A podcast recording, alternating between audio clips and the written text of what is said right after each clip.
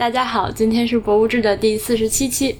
博物志 Music Log 是 IPN 播客网络旗下的节目，我们的网址是博物志点 FM，推荐大家使用泛用型播客客户端订阅收听，因为这是第一时间听到我们节目的唯一方法。关于客户端的推荐，请您访问 IPN 点 LI 斜杠 FAQ。大家好，我是婉英。大家好，我是 HB。所以今天要说的是天文馆从天文馆说起吧。啊，好吧，从天文馆说起是吗？上一次我回国的时候，我们一起去看了北京天文馆。是天文馆，如果不说北京天文馆的话，就天文馆这个东西本身，你你去过别的吗？没去过，北京天文馆是有且唯一的一个去过天文馆。所以天文馆到底是干嘛的呢？干嘛的？这是一个讨论，这不是对你的一个问题。对啊，你觉得你去过之后，你觉得它干嘛？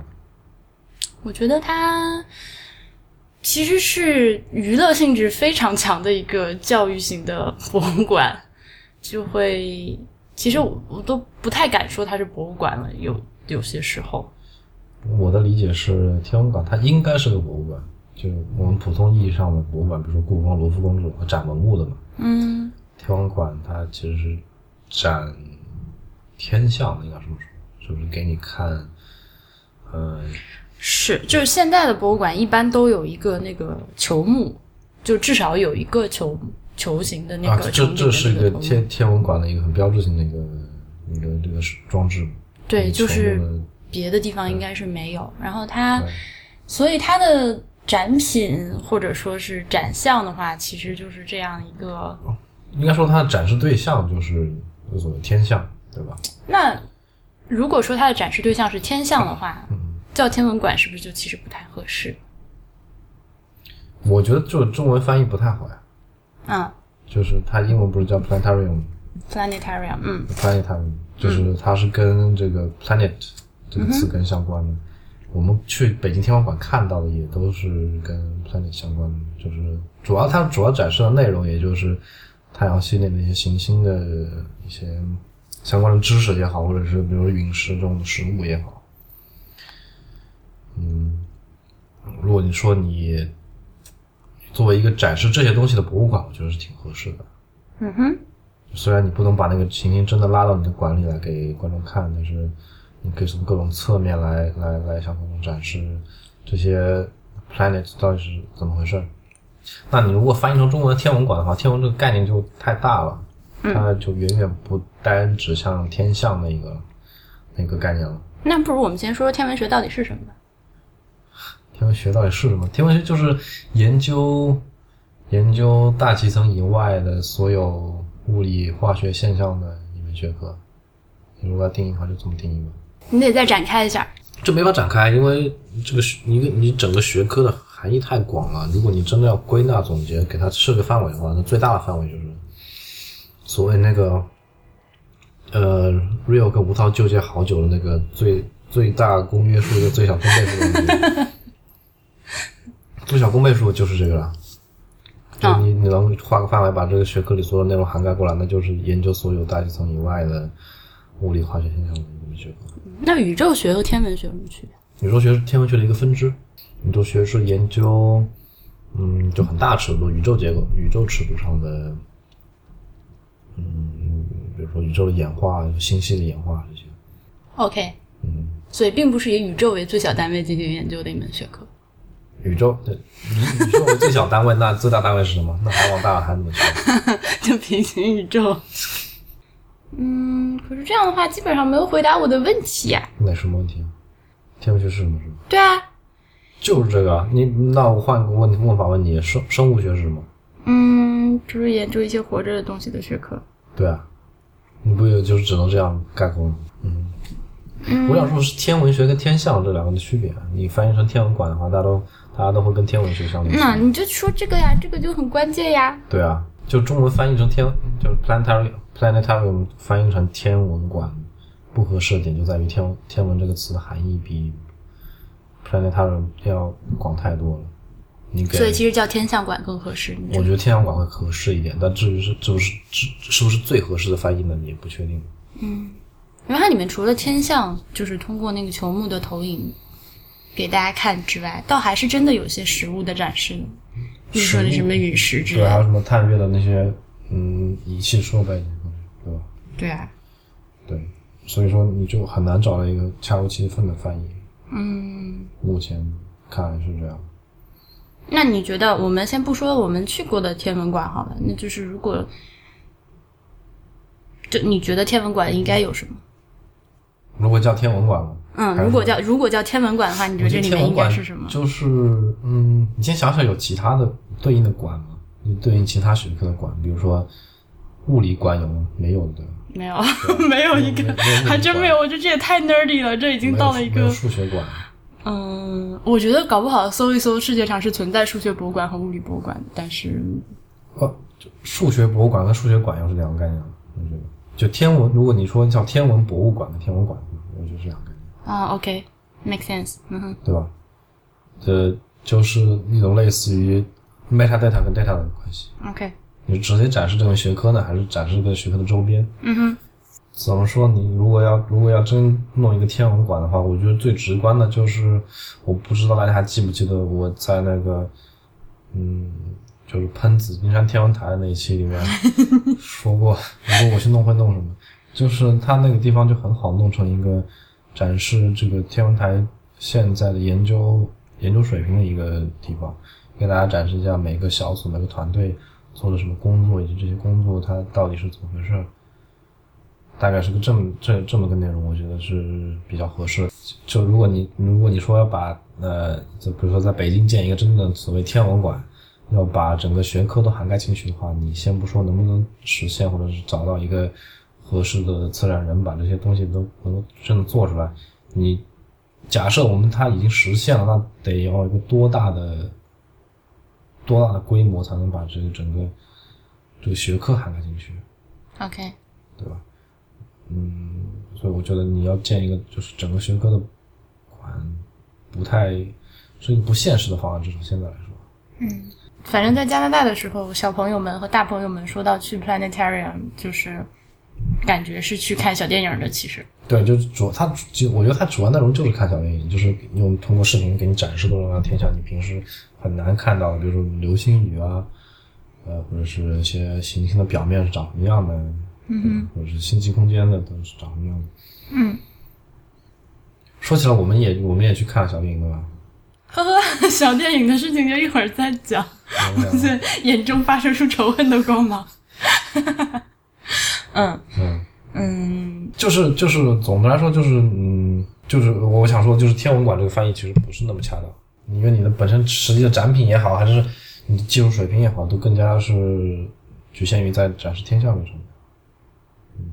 嗯。嗯那就说一说北京天文馆好了。你参观里参观的呃体验，参观北京天文馆究竟是一种怎样的体验？我觉得我们是属于极其挑剔的那种观众，然后也不是他的目标目标参观者。这个是就主要问题，我们俩不是目标参观者。嗯，这个问题就说大去了，你要你要先说吗？就是就先说呗，行，这问题还挺可怕的，就是不光是北京天文馆一个啦，就是其他的很多，就是和科学或者科技或者科普相关的这些展览性的场馆，它基本上都是面对所谓小朋友的。嗯这个问题我就一直搞不懂为什么，为什么就是，嗯，这种场馆就没有针对一个成成人项目，都是对小朋友来看的。其实有，就是我们国家没什么。蒙特利尔那个就还挺成人向的它长什么样？你大概说说。啊，长什么样啊？就是它那里面大概是什么样的 OK，OK。以至于你觉得它是成人？OK，它肯定是没有那些就是什么卡通的形象啊，嗯或者是特别五颜六色、七彩斑斓那些东西倒是真没有。嗯嗯嗯，有两，它有两个球幕，嗯。里面也是很冷静的配置，包括最，但是最主要的是它播放的内容就完全，我不能说完全不是给小孩看的，就是我觉得如果我是一个十岁以下的小孩，基本上是看不懂的。嗯比如说这个，就是我和妮娜一起去过嘛，但是这个内容之前是录成会员通讯给大家放出来，所以如果不是会员的话，可能没有听过。我们俩那天去看的时候，他放了一个片子叫《Vertige》，就是眩晕，和希区柯克那个那个《Vertigo》的那个电影同名的一个片子。那个片子就是就是讨论时间是什么这样一个话题，然后非常的有意思，因为它它那个球幕非常的大嘛，就是十八九米直径的一个大球照在你脑袋上，然后那个厅就是看的时候，它有两个厅，一个厅是像北京天文馆那样让你坐在凳子上看的，还有一个就是那个 bean bag，就是那种。豆豆豆豆沙发，你就直接躺在上面，就躺平看的。然后那么大一个球照到脑袋上，就是就是完全的被包裹起来，然后就是会跟着那个空间一起走，所以很多人会就是中途会就是如果。就是如果半规管发现有问题的人，就会晕到不行，要出去那种。就是他他那个虚拟现实的体验非常好。后那个那个片子就是有一些非常让人目眩的场景，然后呃，也是从很深的角度在跟你讨论什么是时间吧。就他把一些就是我们感受不到的，就是时间的这个单向的流逝，拆成了很多那个镜头摆在你面前摊开。他这个立意挺好的，不管他片子拍怎么样，就是他就是能够讨论，就是真正的是你在这些科学上是有意义的问题来说，挺好的。我觉得我我刚我们刚刚说那个把目标观众设定为小孩，他最最最最最最后的表现形式就是你所有的那个博物馆展示讨论问题都是非常非常浅显的。小孩不是小孩，你也可以跟他讨论什么是时间这样的问题，但是讨论的方式和那个和话语就非常不一样了。啊，对，就是你如果是你做我作为一个策展人，如果是我目标设定为小孩的话，就很容易走到这个这一个偏路上，就是不讨论任何问题嘛，就只给你看一些，嗯哼，给你看一些表象的东西。你说到这个，你还记得那个紫金山天文台那个有一个展板，就是讨论什么是时间的吗？对，那个就很，对，那个那个我就不能说它低幼向，它确实是想要给就是成人看的，那个小孩子是绝对看不懂的可是他不幸又设计成了一啊。对，他设计成卡通型的那种类似的。对但是就啊，这个就是个失败的案例啊，就是有点不伦不类。但是你如果说回北京天文馆来说，它里面那些展陈以及它那个琼屋电影，我能明显感觉到那个那个策展人是就着就针对小孩去的，就是怎么说呢？他给你很多直接的感官上的刺激，让嗯是就是特别抓小孩的这个注意力。嗯嗯，是的。对，然后就不会有什么你能停下来想想这个东西的地方。其实我刚说错了，那个片子名叫《Temple》，那 Vert Vertigo 是另一个片子，就是对那个片子我看了好几遍，都觉得非常的棒。我不说还有两个剧场吗？啊，这个剧场呢，就是让你躺在这个豆豆沙发上看的，就是一个，其实是一个这个片子就是一个艺术创作的，它并不是像一般的天文馆那个播放的内容一样。但你如果到另一个剧场里面呢，就是真正的科普性的一个影片，而且是有有那个真正的讲解员在那边人肉讲解的。哦，所以他放的不是一个艺术创作，它是一个还原的天象？对，就是分两个剧场，一个是艺术创作的影片，另一个是天象，然后就有一个呃。那个如果大家要去的话呢，就尽量去听法语的，因为他那个英语的讲解员就讲的非常不好，而且口音也很重。法语的那个讲解员大叔真的特别的棒，这不这也不一定啊，你换也许换个讲解员。啊，那倒有可能对。呃，总之就是特别棒啦。他那个从最简单的开始讲起，但而且他那个互动非常的好。上来之后就是呃，先告诉大家呃，在那个 planetarium 里面绝对不可以用手机啊这些这种东西。呃，先教育了，先对听众进行了一番教育。我觉得这就蛮好的。就你看我们那个在北京天文馆那个时候，就中途哎，对，看那个影片的时候，中途各种打电话什么，打电话呀、拍拍照、拍屏啊，然后就是后面还有说话呀，然后后面的那个就是工作人员就不停的那个几排几座的那个小姐把手机收起来之类的什么之类的。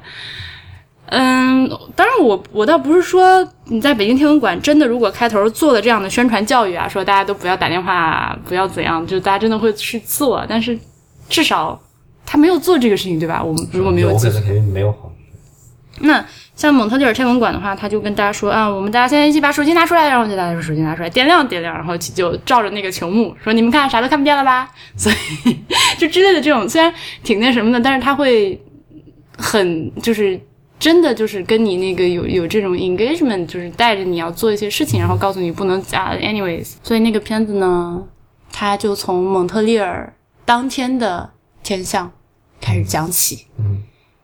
然后就带着大家看各种星座，就反正就是很漂亮啦，嗯。看看星座呀，看看 Milky Way 啊，然后四季的北半球天空是什么样子的呀，嗯然后讲讲之后呢，就大家一起往往地球外面飞，然后就飞到这飞到这个行星看一看，飞到那个行星看一看，就是飞到一些我很喜欢的星星的时候就超开心。嗯然后一场下来有四五十分钟，非常的长，就还一直在跟你讲，然后讲完之后觉得收获非常大。所以我大概是因为看了这个，看了蒙特利尔天文馆的，就是这个 standard 就是非常的高，就觉得啊，大约就应该是这样的吧，听你说那个也是听起来就挺不错的，就蛮不错的呀。在业界都算很高水平。对，而且他们的那个片子都是自己原创的。嗯问一下这个这个管门票多少？我因为是 SMQ 的会员，所以是免费的。它应该多少？呃，二十多刀的样子，二十多刀，一一百哦加元一一一一百块钱，一百出头人民币的样子。嗯，反正那个去之前要看好时间，他每天那个。就一百块，包括了看电影。对对，说到这个还有啊，那一会儿再说北京 这个票价坑人到一个，对，包括就什么都包括，嗯嗯嗯，就它旁边还有那个生物园、植物园、动物园，就是如果你买套票的话会便宜很多，就这几件东西在在一块儿，在奥林匹克公园里面。OK，嗯，那除了这个影片就是非常的就质量很高之外，就是显然不是那种是跟蓝猫淘气三千问的那种水平，那当然这，这这个，那现在这种现在放那种水平的影片已经是完全不可接受了。就即便我觉得北京天文馆的影片，虽然不不不，北京天文馆的影片虽然不是蓝猫淘气三千问的级别，它的展陈绝对是蓝猫淘气的级别，好吗？那蒙特利尔天文馆就是除了影片之外呢，它的展陈就也是，呃，我不喜欢，因为它太多的使用了交互和一些就是科技感很强的装置，就是显得自己很有科技感的、比如说，还有一些那个呃全息投影。当然，这个就现在都是伪全息啊，都是就博物馆里面都是假全息，就是一个四十五度的一个透明屏幕那种东西。然后还有各种各样的很大的触摸的屏幕，就是五六十寸的一个大的液晶屏，可以触可以那个触控的那种。但是不幸的是，这个东西就是因为更新换代太快了，几年前做的展，现在看就已经就那个屏幕的响应时间和那个不可接受的。和 UI 的设计，就看着觉得非常土了，已经。这也没有非常土了，就是显然是有时代感了。不顾小情话，海涛在迷雾。这两句话，我擤了鼻涕，但是舍不得剪掉。嗯，对啊，就是这样，还他妈的礼物。嗯、这些东西虽然台子做的很矮，就是而且绝大部分都是小孩凑在上面在玩儿，就在玩的很，小朋友玩的超开心。所以就是没有小孩的时候，我们也是愿意过去弄弄的。所以它这个它这个展陈设计，我觉得就失败在这一点上，因为这其实是我们就是今天做博物馆，尤其是那个就是永久展览面临的一个非常大的一个问题，就是也需要大家持续去思考的，就是说对这个就是科技产品的这个使用的程度，它就是因为变得太快了。我好像第一次给爱听问问写会的反馈就是关于这件事情。对，就我就想到一个问题，嗯，为什么这些科学项目博物馆都一定要跟这些跟这些新技术联系上？为什么科学跟技术两个词就总是紧紧的连在一起？它其实这并不是一种必然，就我科学的东西并不一定要代表着就最最尖端的技术。我觉得你说的有道理，而且我也不赞成老是把科学和技术放在一起说。但是，就是从一个就是大众的对这个信息的接收角度来讲，这个大众当然包括我啦，就是会觉得这两件东西老是连在一块儿，而且技术的进步确就是科学和技术的进步是确实是互相推动的。对，这个我承认没错，但是它这两个东西并不并不能混为一谈。我我印象很深的就是，呃，李如一那边他写了一个什么，呃，之前做做那个 IT 公论的时候，他说把 IT 公论做好，做成最好的科技博科技播客。嗯哼，它科技两个词包含的是科学与技术，它我觉得它的内容里没有任何一丝的科学成分在里面，就是一个纯讨论技术或者是人文话题的这样的节目。为什么就是会套在套用科技这个词？你说你觉得你就觉得中文已经把这个科技这个词就已经变了它本来的含义，嗯，没错，但是就泛指，我觉得它是现在是泛指一些普通人看不懂的东西。啊，也不能说是泛指一切普通人看不懂的东西。那你比如说像养鱼、养花，平常普通人也看不懂，但是哎，我跟你说，养鱼养花，就如果你去书店买这种书的话，这些都是归在科技类书目下面，叫科技柜里面，好的，你说服我了，还真是的。对吧？嗯，但是我觉得李叔用那个最最好的科技播客，它其实就是 technology 这个词。对你，就是 technology 最好的技术项播客也可以，嗯，对吧？嗯，就就这这科技这个词的泛用，显然是一个很大的错误。或者或者应该说是把 IT 公论做成最好的科学与人文交叉路口的博客之类的技术与人文啊，技术，sorry，对对，嗯，好的。反正以上呢，就是我觉得蒙特利尔天文馆它是一个 children friendly，但是成人向的一个天文馆。就它，因为它那片子特别好看，就很漂亮，就非常的精致，投影效果极其的好。所以小朋友进去之后呢，他哪怕比如说像讨论时间那个片子，他不能完全看懂，但他会看得很开心。OK，那说完蒙特利尔，就接着聊聊北京的，对应的聊聊北京的就有一种不知道从哪说起的 就跟着我们参观的顺序呗。啊、好吧，那对还是要不然先说一下买票的事情好了。对，买票的事情怎么说？买票的事情是这样，就是我去之前在网上查，我就没看懂。OK，但这个是就是另外一回事儿，就是我觉得就很多嗯这种博物馆都是网网络做的相当之差，这现场也看不懂啊，嗯，还你不是说啊对对对对，现场看不懂，对吧？对那我们说是按照参观顺序来说嘛，那就进去先买票了。那买票就看不懂呀。对买票他给的票价是按那个那个影片来的，就像电影院的那个播放场次一样那种，比对如说他给了一个标题某某片，然后它是哪哪几个时段播放，然后它的票价多少。对，就面临一个问题，我买了这个，它那个播放场馆是在那个天文馆里面的，我买了这个电影票，我我要不要再多买一个门票呢？对，要不要多后。买门票呢？然后我这张票是，比如说，因为像像我的理解就是，像蒙特利尔天文馆，你买一张票，就是你今天在里面混一天，就是这个片子看完，你下个片子到了播放的时间，你还可以继续看这样。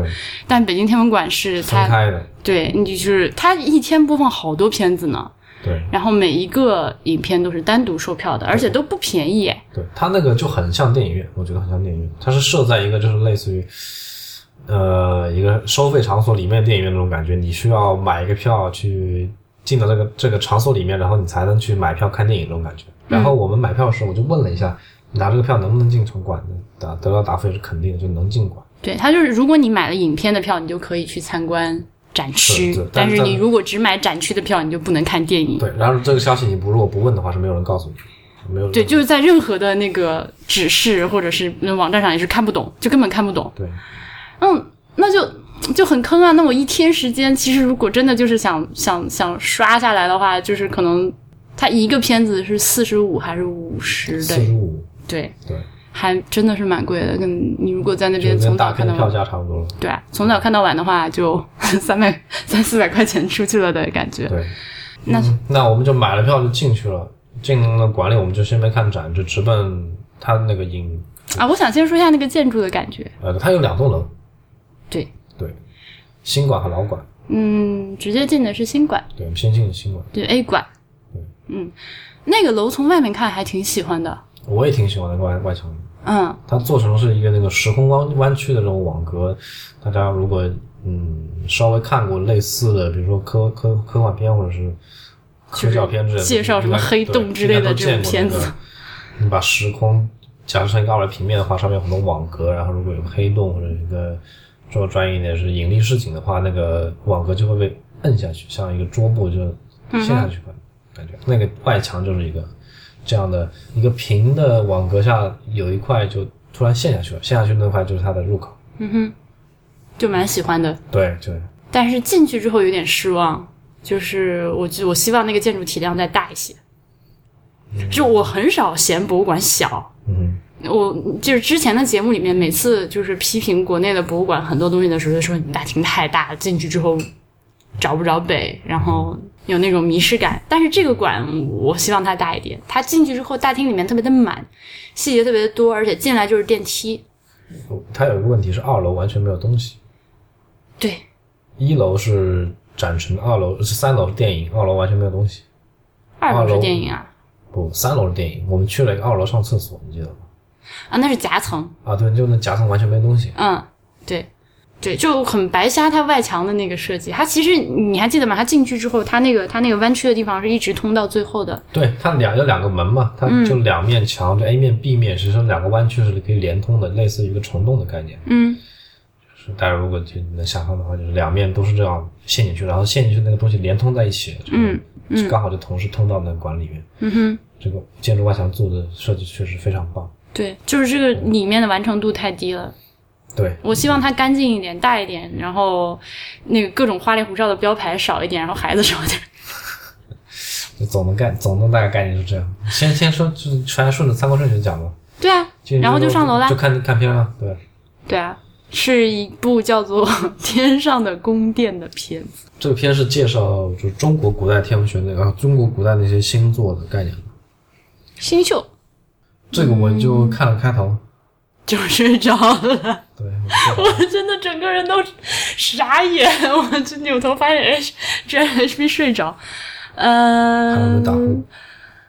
就你打呼已经不构成问题了，你知道吗？就是其他比你吵的，就是比比打呼吵得多的人多的是。那个，那个，那个，那个，那个，坐下之后啊，他呃，给大家描述一下那个那个那个放映厅。哎，我想说一下，坐下之后感官上还是挺棒的，就那个座椅的舒适程度，以及那个仰角那个仰度，然后以及那个屏幕在你面前呈现的那个那个视角，我觉得还挺舒服的。就是一让我睡着，这个是一个关键。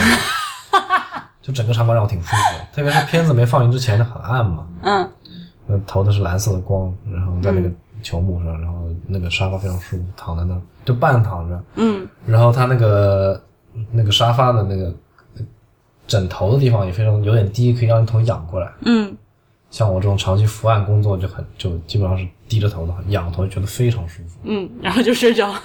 对，这是个这就它设置装置还不错，就片子内容啊就好吧，我也是我先入为主。蒙特利尔的那个天文馆的话，它是凳子是平，就是在地，就是嗯怎么说，就不是一个阶梯状的，嗯是环绕着中间的那个天球投影仪，是一圈儿一圈儿四排啊、还是五排凳子那样。然后它当然也是往后仰的比较那个仰角比较大，你基本上是半躺着看嘛。嗯它的优点是，我觉得啊，相比起北京那个来说，就是你的视野范围更大，因为你基本上整个人是平着的，你和那个就是和屏幕的是平行的，所以你能看到的非常大。但是问题是，它根据片子播放的不同呢，你如果不幸坐在了一个不好的角度，就、对你进所以去之后要它那个片子就播放的片子，并不是根据那个三百六十度可视角的来来来来拍摄的，就还是会有、那它是，但有些东西啊，比如说我们就是往地球外面飞啊，然后飞啊飞啊飞啊，飞那个前进方向，对。啊，你前进方向如果不对的话，你就会觉得很奇怪，或者是镜头呃从那个球幕的边缘什么什么什么木星突然开始出现，你如果就是那个它从出现它出现那位置正好在你眼前的话，就超震撼爽爽的。但是你如果在侧面的话，你就看到一个歪掉的 木星升起，就很奇怪，就这样。那北京的那个呢，还是一个阶梯状的。哎，所有的朝向都是一样的，对，大家都往那对，而且它其实就是这样的话，它就很容易设计那个影片，设计片子的内容，就保证大家都能看到。然后就是我们坐下之后呢，就慢慢的开始进来更多的观众嘛，然后就有很多的小孩小孩，然后就悲剧就开始了。就而且不光是就小孩儿，就大家就还好，主要是家长很烦人。这是观众的问题。展陈上，我觉得总的感感官是那个听做的挺舒服。然后如果片子能更好看一点的话，就当然是最好。好吧，那就说片子了。那片子的话，其实它里面有很多嗯、东西，应该是买那个投影仪就是赠送的素材。但那那个天那个天球投影仪，它也不能说赠送的素材，它它都是可以那个呃，就是星图是存在它里面的，而且它是你可以就是在电脑上操作它，它是可以随时展示，甚至你规指定任何时间，它都可以直接给你投影出现在星空的样子。嗯，然后就利用这些素材，然后天文馆在进行自己的那个影片的拍摄和编排和制作嘛，所以我觉得那片子不是他们天文馆自己合作的，应该是外包的，那很难讲哦。看着就不像天文馆自己做。以他们就是一楼那个展陈水平来说，就相比于一楼那个展陈，他们那个片子就算是比较精美的。对，就是视觉效果来说比较精美的。一开始阶阶段还看到挺震撼的。嗯，就是一上来那个星空被投影出来的时候，看起来还是蛮爽的。对，对，然后也有一个那个就是星际旅行那种类似镜头移动的，嗯，就还挺爽的。我感觉就是如果是他们自己做的话，那他们就应该把这个水平用在一楼的展陈上。好吧。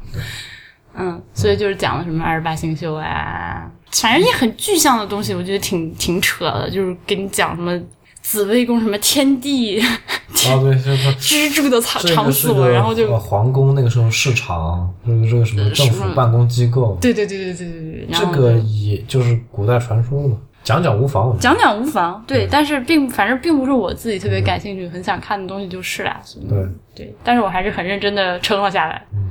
嗯，就是扛着那个后面的工作人员一直在跟前面的观众说，前面那个观众把手机收一下，什么之类这种话。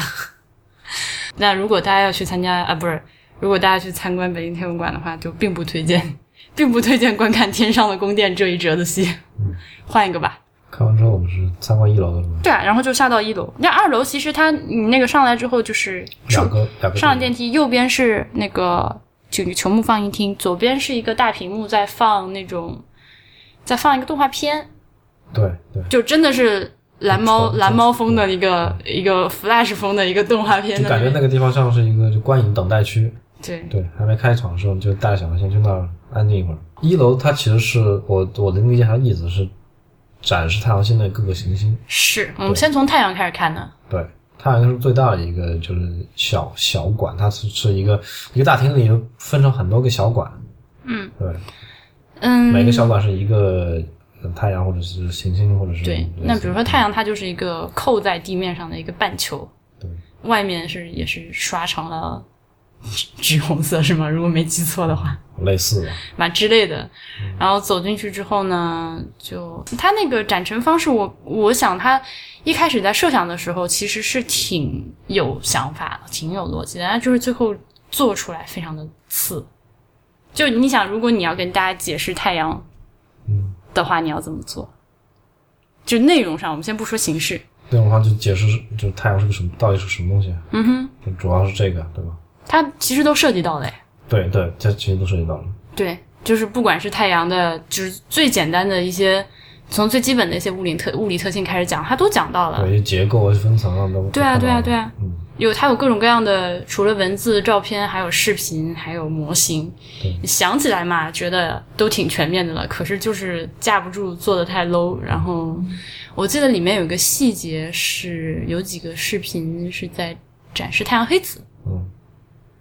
啊，对，我跟你说那个是吧？嗯，就那个视频，他给看太阳黑子，他是一个就好像很老很老的，不知道某年是拍的几几张那个图片，就循环在那播放。零几年的我记得是。对对，嗯嗯嗯这个东西就是如果用心点的话，是完全可以做成实时的。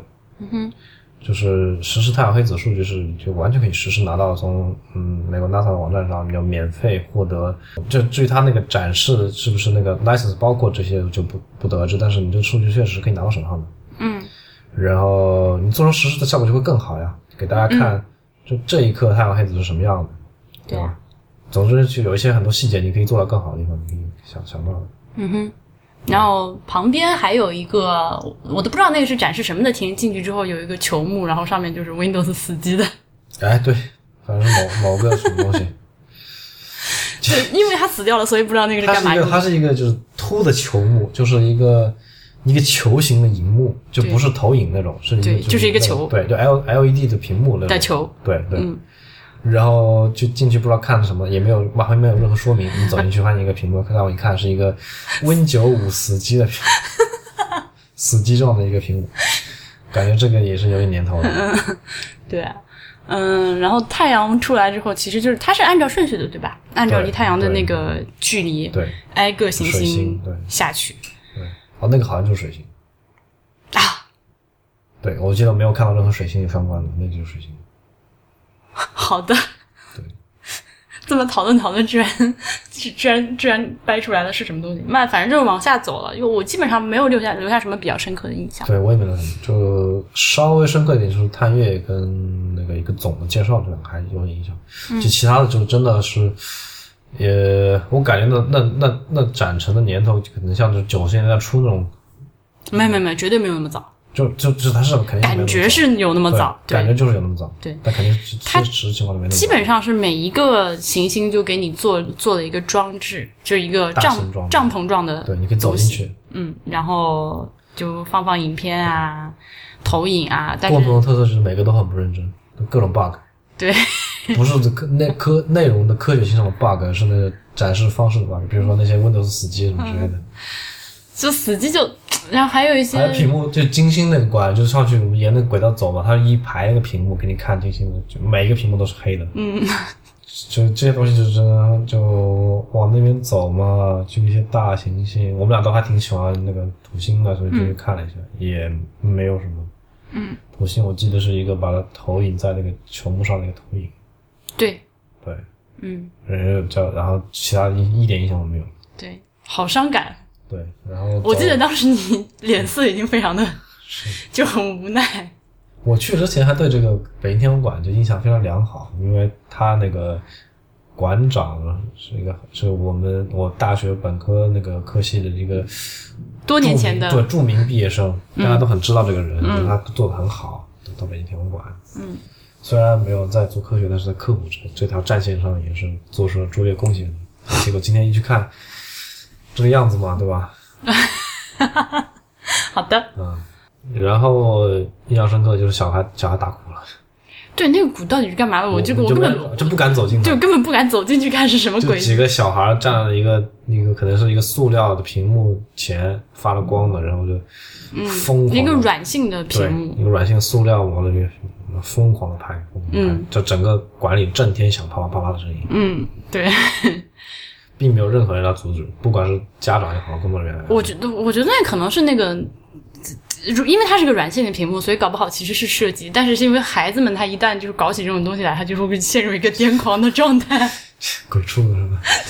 这种情况，工作人员也应该过来稍微劝一下。嗯，反正就挺夸张的。对然后这个它是进门往右一直往下走嘛，走到最后呢是一个总结性的对，最后不中间还有一个插曲，就拐角处有一个纪念品商店，啊啊，OK OK，这可能就是看过博物馆纪念品商店，不是倒数第一就是倒数第二了吧？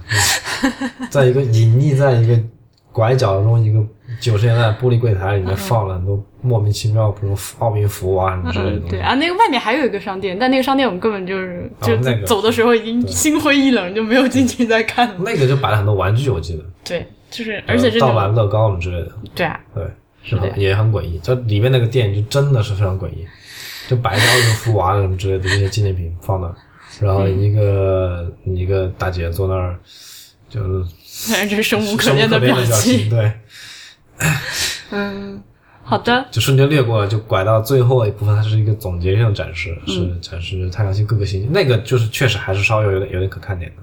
嗯对，相比前面那些单独的那些小装置，是吧？呃，至少就是从科普性来说，确实介绍一点就是科普知识。嗯，当然它也是针对小孩向的，就是跟你用一些颜色非常鲜艳的图片啊，每一个行星都被做成了一个拟人化的一个球状的一个像那个 M and M 那个小人儿一样的东西。啊，对对对对对对，我上次好像在哪期节目里提到过这件事情，所以我就很心疼那个冥王星的小人儿，不知道被扔到哪里。我确定那个展览一开始做的时候，肯定是肯定是还在的肯定他还在的，然后就被丢了，仓库的角落里面哭泣。就那就那几个行星展示，有一个装置挺不错的，就是他摆了一个篮球，嗯哼，给你展示在各个星球上，这个篮球你掂在手里是多重。对，对，它其实那个篮球就是每个篮球的实际那个重量是不一样的，让你感受到如果一个标准篮球在每个星球上它应该多重，那个就给了你视觉、听觉以外的就其他一个感官上的一个体验，对，就就是感觉整个天文馆展陈里面唯一可以给正分的一个一个 highlight，装对饰。就它。虽然那个做的也很糙，就是了，对，但这个这个 idea 是不错的。嗯再往里边走，有一个探月的展厅。嗯那个我我因为我对这个航天比较感兴趣嘛，就去看了一下。确实，它展了一些那个模型嘛，探月车的模型，嗯嗯，也没有太多的花哨的东西，就是把模型摆那儿给你看。嗯我我看的是挺挺开心的，那个也是基本上是能给正分的，就很少有一个专门的场景给你展 给正分儿。就我我想了想，很少有个专门的场景给你展示探月这些东西，嗯不管是探月的几那些呃那些呃项目也好，比如说神舟几啊、嫦娥几啊这些东西，然后还有那些模型啊、火箭啊这些东西，嗯，虽然也是小孩像，我感觉对这个应该算最不小孩像的一个了，对吧？嗯哼，是的，没有什么很花哨的东西。对，展厅，就就很规规矩矩的一个一个展厅给你看，通过一些图片跟模型给你看探月跟航空航天相关的东西，这个我觉得也、也也是给正分的。其他就结束了，整个一楼大厅就是这些内容。嗯，出来之后又去看了场电影，对，因为我我就觉得，对，不应该是这个样子。对我就很不甘心，就觉得怎么会烂成这样呢？就于是我们两个拐到售票处又买了两张票去看另外。想说再给你一次机会吧。这次片我又睡着了，我就是再也不跟你玩了。还是好还是伤心还是原来那个地方，就是电影院还是那个电影院，嗯。然后还是熟悉的配方，熟悉的味道，位子都基本上是一样的，就。就座位都还是在那个差不多就在那个位置，然后就啊、进去我也是看了场几分钟就睡着了，看了个最后飞的字幕，嗯。它第二第二个片子是讲太阳系的，嗯，这个是国外引进的片子，是是个是个从法国的一个天文馆直接引进，就是显然是直接引进片子，而且那个我就说那个翻译的那个翻译腔就不能再重，就是听讲中文就可以直接在脑子里过成法语的那种，嗯，对。嗯，如果说我觉得是没有看过这个片子的，还你除外啊，就是正常人是没有没有看过这样的片子，第一次看应该还觉得蛮不错，蛮有收获的，挺漂亮的。但它有一个点是我们第一场片子就是一个，就是不用戴什么眼镜直接看嘛。啊，对，他要戴眼镜，第二场呢，他发了一个，而且还反反复复的给你那个说，我们这个眼镜非常的贵，你一定要爱惜，完了要归还什么，我们是德国原装进口，还有什么乱七八糟的，讲了很多。但那个眼镜戴上之后效果非常的不好。就我我之前在蒙特利尔也看过一个讲那个太阳系的片子，就是就是就那么看就觉得很爽啊，就飞得很开心啊。那他这个他那个眼镜戴上之后，直接就是有三 D 效果吗？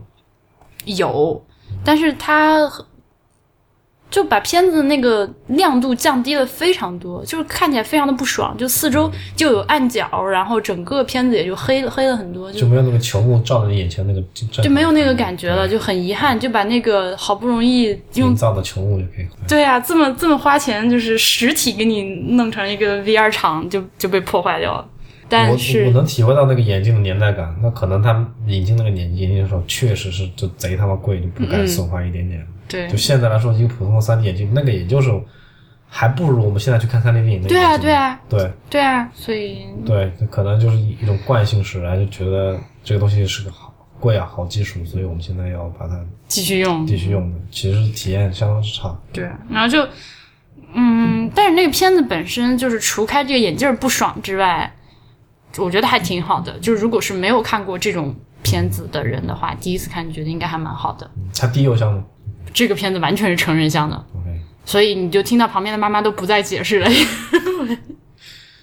就已经无法解释了，跟不上了，都就是那种感觉。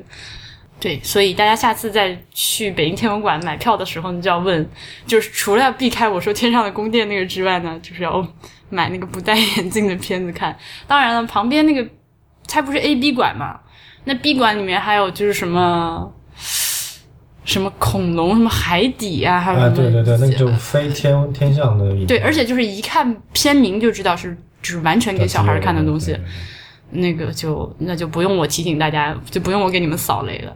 对说了 B 馆，出来我们就去了 B 馆。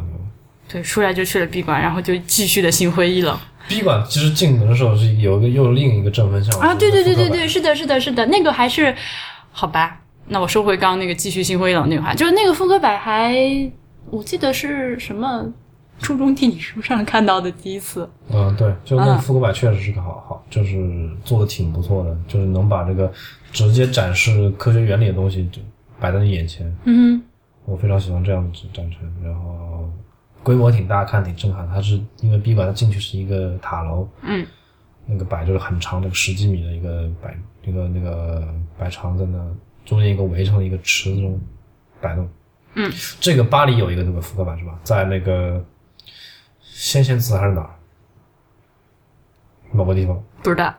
反正也是一个一一个一个巴黎有一个也类似的一个很大一个很长的嗯摆线，然后底下一个尺子摆一个。嗯嗯，对我看到这个就回想起那个，就是当时看第一次看到复刻版的时候，这你知道，你之前在初中物理书上学过吗？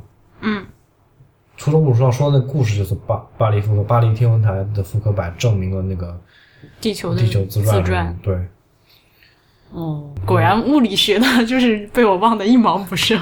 这次再次看到也还挺震撼，这个是是个挺不错的。但是这个东西你看着就年纪，就是很很很有年代感，我觉得可能是六七十年代的东西了，看着就可能是刚那个闭馆刚刚修好的时候就就直接就有了，就当时就有的一个装置。对，嗯，好吧，那就正分项说完了，开始扣分吧。扣分看看了什么？陨石是吧？嗯，对，先看了陨石。对，陨嘛，陨石那个就是一个跟这么说吧，跟跟紫金山天文台的陨石相比，呃，不不不不一样，不一样，就是北京天文台的这个陨石的这个展览呢，天文馆。呃呃，sorry，北京天文馆的这个陨石的展览呢，就是我最直观的感受就是，你看到展览，你可以把它再翻回它原始的那个 Word 文档，，OK，就你能就是标题大标题一，哦，对对对，小标题一二三四，然后下面各有一段话，然后每段话配两张视频啊，每配两张图，然后配一个实物，就你我结构感非对常对对对对，对那个那个 Word 文档在我面前面前历历在目的感觉，就是把那个东西搬到了印刷到了一个那个展板上。那个展板上，然后放在你面前，然后展板面前有两个有两块玉石给你看看。说。说起这个，我想到另外一个，在扬州看那个中国雕版印刷博物馆，就一模一样，也是那个看那个结构，它当时甚至都那个一一点一、一点一点一都有，好心疼啊！对，就非常的就是那个结构非常的严谨。就怎么来说，你像像感觉像看一本教科书，并不是就是呃，并他只是把一个教科书就是摆成实物弄在面前，就是一个实体的 PPT 的那种感觉。就一般来说，呃，人们去参观一个博物馆是想走一个流线型的参观方式，对吧？就是不要说什么第一章、嗯、第一小节呃就不要那么生硬嘛结束，。对吧？就看第二小节，又从头一个另外一个新起点的。但话说回来，虽然我们策展策展的时候，绝大部分是这个思路，就是肯定是要给你划分章节，然后那个层级关系，但是你最后实现出来的时候，就不能以这么硬的一个。对，最好是一个行云流水的故事，给你对啊看下来没有那个断的感觉。嗯所以紫金山天文台那个 那个陨石，我们上次没有说哎，那个老屌了，就 是。是，顺带就说一下，可是那个那个是呃，那个就没有什么结构，对，它就是对一个两个大厅，离墙边摆了一一排柜子，每个柜子一个陨石陨石，然后前上面一个展板介绍这个陨石什么来头。但是我想说，首先那个是紫金山天文台所有的展馆里面做的最现代化的一个。是，就是相比起相比起那些就是吓得我都不敢进去的那些、那个那个屋子而言，然后呢，就是那个工作人员极其的热情 然后呢，槽点是最多的一个，那工作人员并不是工作人员，啊，他是他其实是那个柜台的销售人员对，是？那个租了的柜台在在卖，且不论陨石真假，是卖陨石的销售人员。嗯，对，那反正他就很那什么的凑过来跟你就讲对跟你讲陨石各种嘛。那呃讲讲呢，就是最后就是要说啊，原话是怎么说来着？你让我们摸一下陨石是吧？对，可以亲手触摸陨石，什么来自星星的你是啊，超羞耻。嗯，我们就我感觉我我好像我们两人是坚决的把手背在了背后。是的，我完全看都不想看。那个，就我个人感官而言，我我看那个陨石第一眼，我觉得它是假的，它真的我也不想摸几只。然后就完全是假的，但是他 太刻薄了。他想要让你摸的目的是想要卖这个东西，把它卖给你。然后你让我一个看都不想看的东西，我怎么会买？就很失败嘛。他如果说他真的会卖一块，就是从真陨石上切下来的一块东西，我是挺愿意去看看的。挺愿意嘛，可是铁陨石其实也倒并不是那么稀少的东西啦。对，它不行，但是那个东西太，他给我展示的东西太假了。好的，就我虽然不是陨石专家，我作为一个外行人，我就一眼就觉得你他妈这个是机器压出来的，我都看得出来。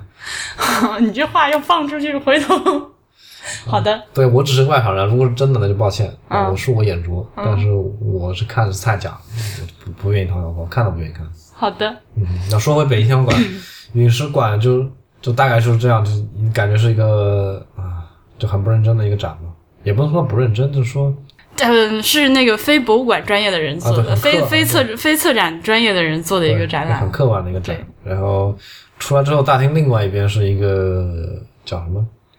就初中地理初中地理，大大展示对对对对对对对，exactly 就是那样。对，初中地理大展示，比如说什么四季怎么来啊，这太阳高度角啊，日升日落啊，这个对月相变化月相变化，对，初中地理大展，就是什么对啊，春分、秋分、对夏至、冬至这些。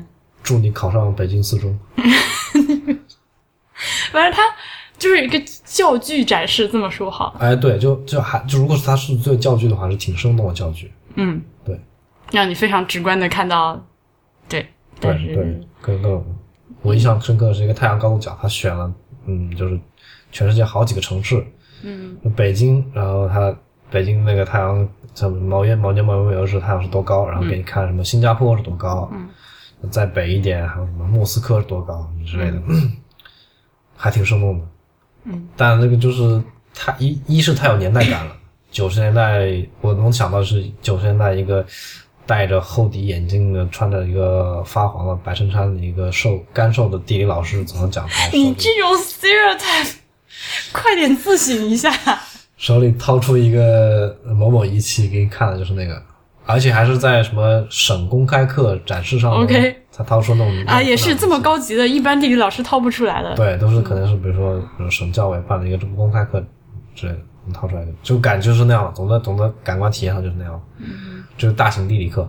对，呃，如果你是一个就是地理没学好或者是一个小孩的话，去学学知识还挺不错。嗯，对，但对我们这种就是还上过地地理学的还挺好的人就还表示，行做做就没什么看点，我们就匆匆略过一下就就结束了。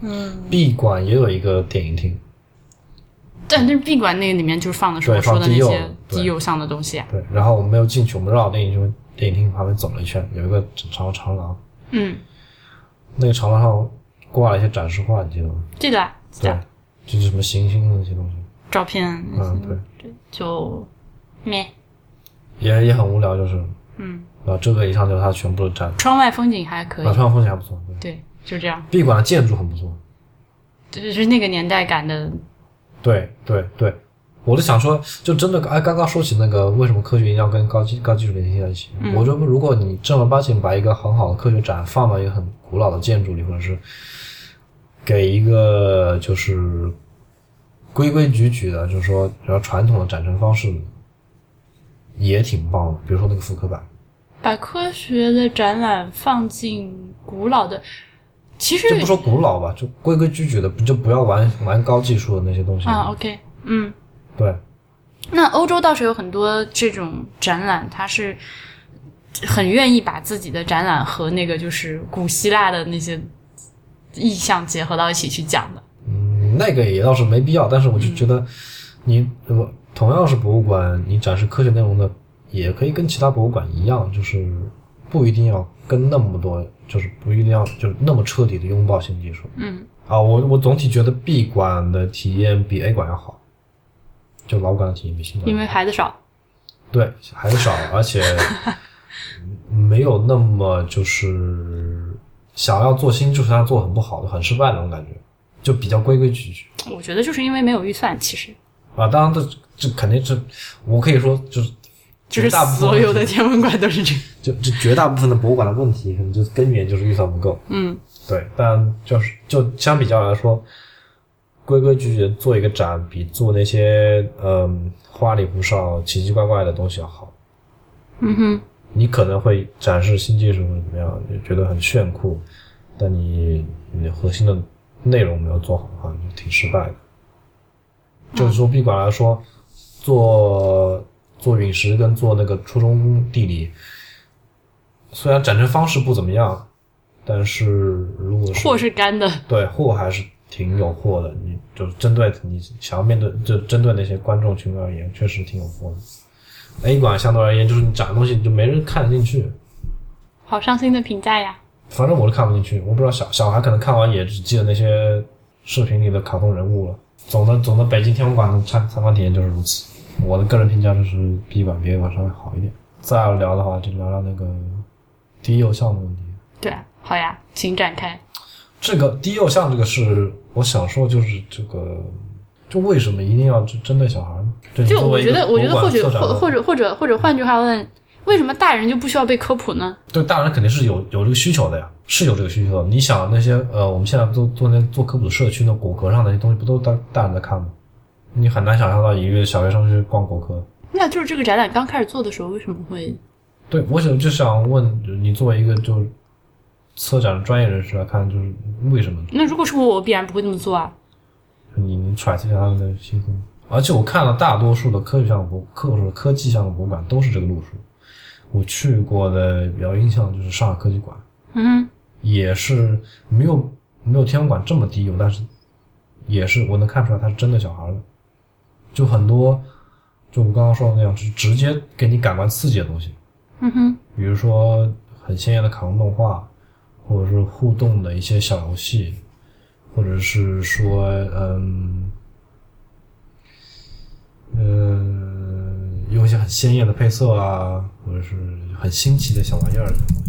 我觉得就可能我我我我单方面揣测，可能因为在成立天文馆那个年代，就是整个社会的这种思维，就是科普是针对小孩的，是，就只有小孩才需要学习。就是照我们照我们从小到大的这个这个这个接受到的信息，难道不就是学习就是小孩的事情吗？对，这这我根可能我觉得根源就在在于此，就是你一个纯学习向的一个场馆的话，那就必然你的受众就是小孩，就大概是一个这么一个思维的逻辑下来。我这会儿翻不出去墙，我用百度啊，搜了“北京天文馆”几个字，它那个第一个词条出来的一个简介，嗯，就是北京天文馆，然后什么什么什么，为丰富青少年暑期生活，培养中小学生对天文科学的兴趣，怎样怎样怎样。哎，对他就是明显真的小孩子嘛。嗯，对啊，他还好意思说讲中小学生，中学生愿意看你这东西吗？初中地理啊，好吧，就他为什么就抱着这个信念，就没有人反思过这最根本的？我觉得啊，肯定不是没有人反思过，像这种这种很明显的问题，不会只有你我想到。嗯哼，但是像这种，尤其是体制内的馆，你想去 pivot 是非常难的一件事情。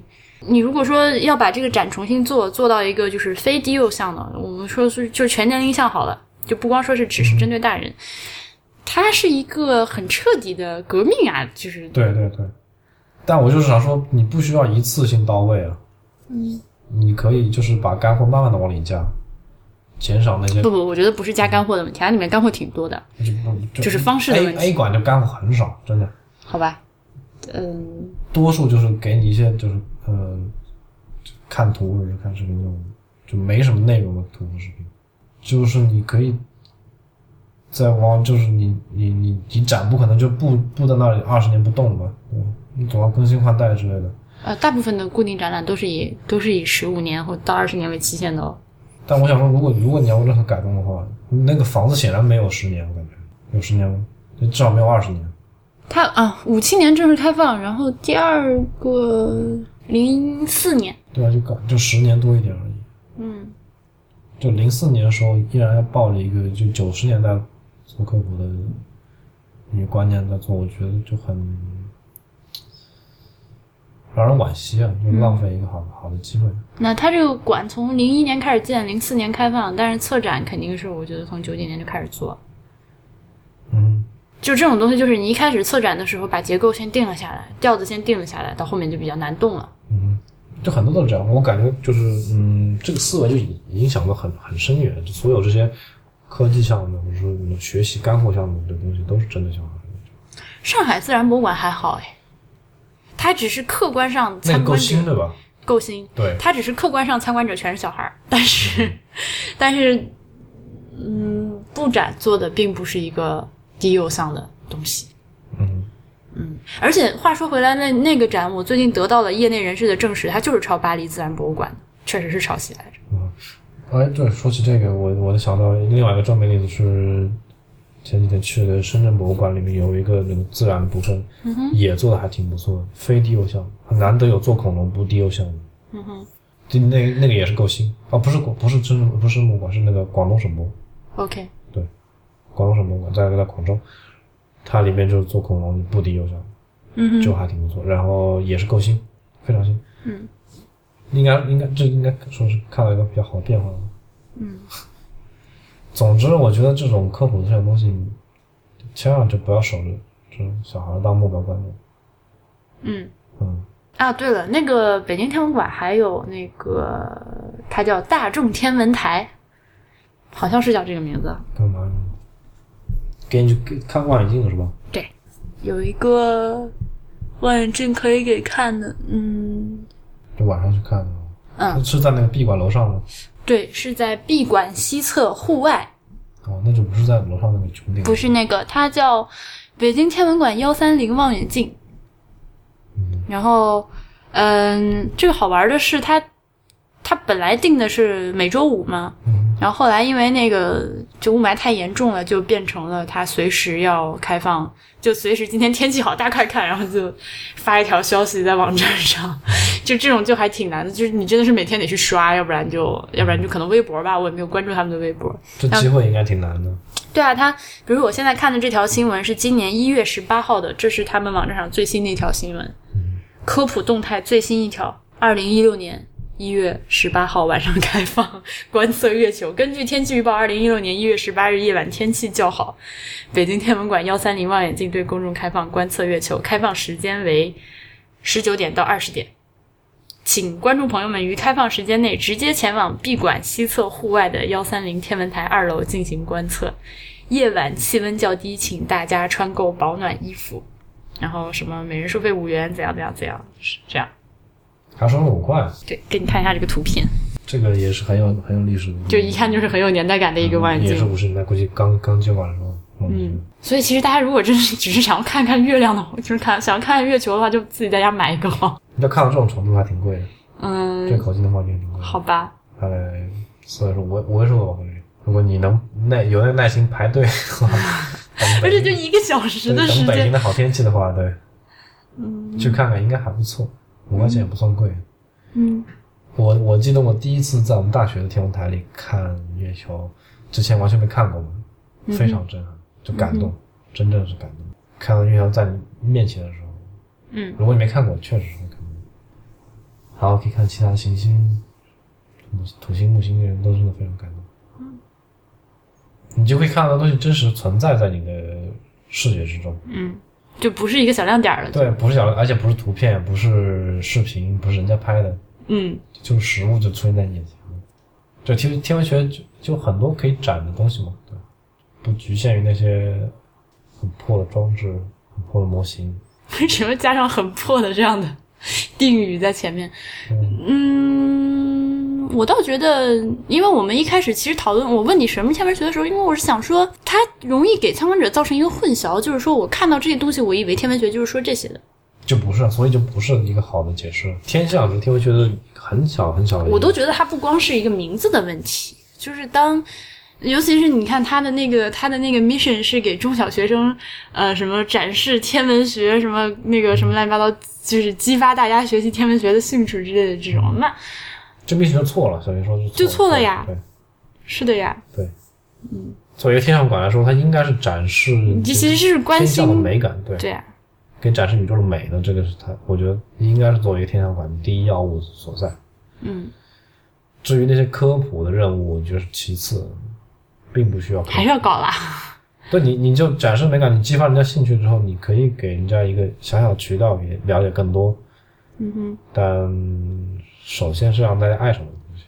嗯，所以就要要做的美一点。对，就像我们普通的博物馆，卢浮宫你也不可能就是把那些考古的文献给它给你贴在墙上给你看呀，对吧？嗯，也是把展品给你看，它这个东西有多美。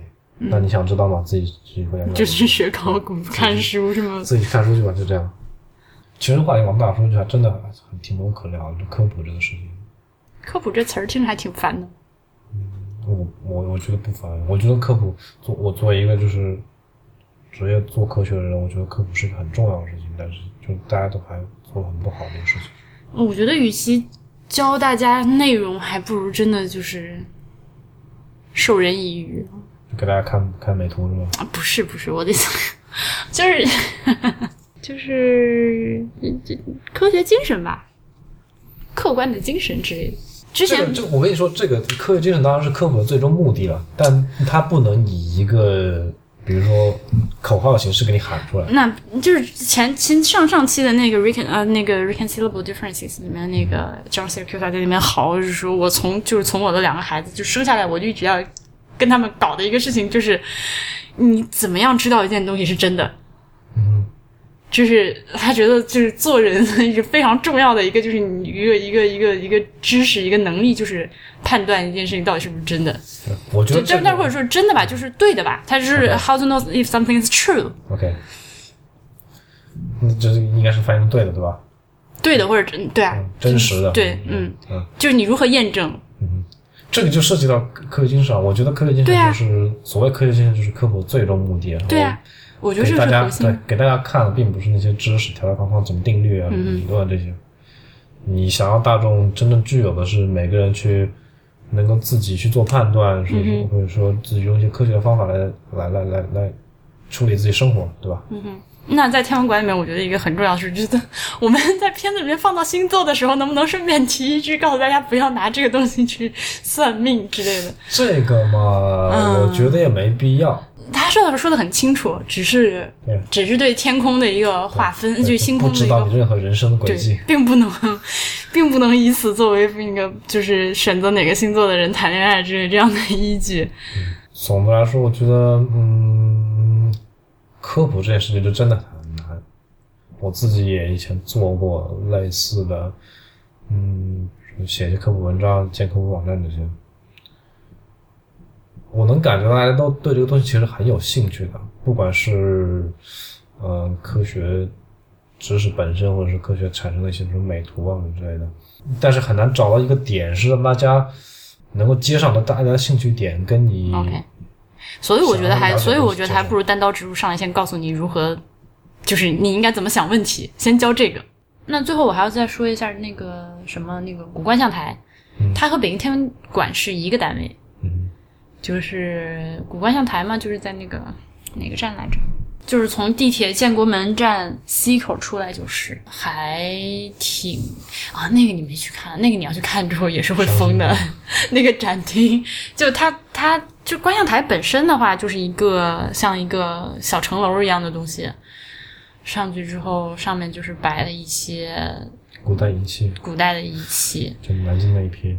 对，但而且好大一部分都是计时用的，就古代天文学主要目的就是计时。就是计时对，就节气什么之类的那些东西是吗？嗯它还真的就是放在室外风吹雨淋呢，也有复制品，也有反正就 anyways 就就就摆在那儿，然后有一个这么大的一个名牌，就这么就是一个二十多公分的一个就跟南京一个路数啊。对对对，一个铜制的一个小牌牌对，写一下这个东西叫什么名字，干什么用的，就这样。然后你也不能离近看，也没有什么演示，就不会告诉你说这个东西怎么用。我还很想知，我蛮想知道那些仪器都怎么用的，就很想用一下。就那我要说那个那些东西嘛，我倒不反感它风吹雨淋，因为那个东西它就是在室外场景，它本来就是那，个它就应该摆在室外场景。嗯，这个我也问题不大，但就是说它没有什么 interpretation，我觉得很遗憾。然后那就就除了这个之外，还有展厅哎，嗯展厅里面也是，反正也是不看一眼罢。就有一些古代的什么计时的设备啊，什么滴漏啊，什么铜车计时，什么乱七八糟这就就，说起来感感觉很像紫金山天文台那个展馆，比紫金山天文台好点儿。东西摆在那，对，紫金山天文台如果是负一百分的话呢，这个 北京这古观象台我可以给零分吧，差不多，就差不多是这样。巨大进步。对，那么本期就先扯到这里。博物志是 IPN 播客网络旗下的节目，我们的网址是博物志点 FM，欢迎大家入会支持我们。入会请访问博物志点 FM 斜杠 member。如果您想要跟我联系，请来邮件到博物志 IPN 点 LI。最后还要欢迎您收听 IPN 播客网络旗下的其他几档精彩的节目：《一天世界》、《未知道》、《内核恐慌》、《太医来了》、《流行通信》、《High Story》、硬影像、无次元、选美、陛下观、风头圈和时尚怪物。拜拜。拜拜。